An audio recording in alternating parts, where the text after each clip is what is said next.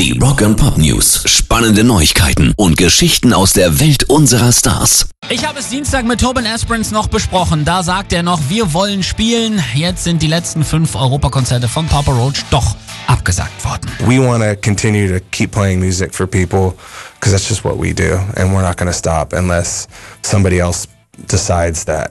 Ja, ist tatsächlich nicht der Fall. Sie haben es selber entschieden. Davon betroffen sind nächste Woche Düsseldorf und Hamburg in Deutschland. Wir arbeiten mit unserem Team daran, neue Termine für diese Städte zu finden, aber im Moment kann nichts bestätigt werden, nachdem sich die Informationen täglich ändern. Bitte seid geduldig, während wir uns durch die nötigen Vorkehrungen navigieren. Behaltet eure Tickets und wir werden ein paar mehr Städte hinzufügen, sagen sie aktuell noch.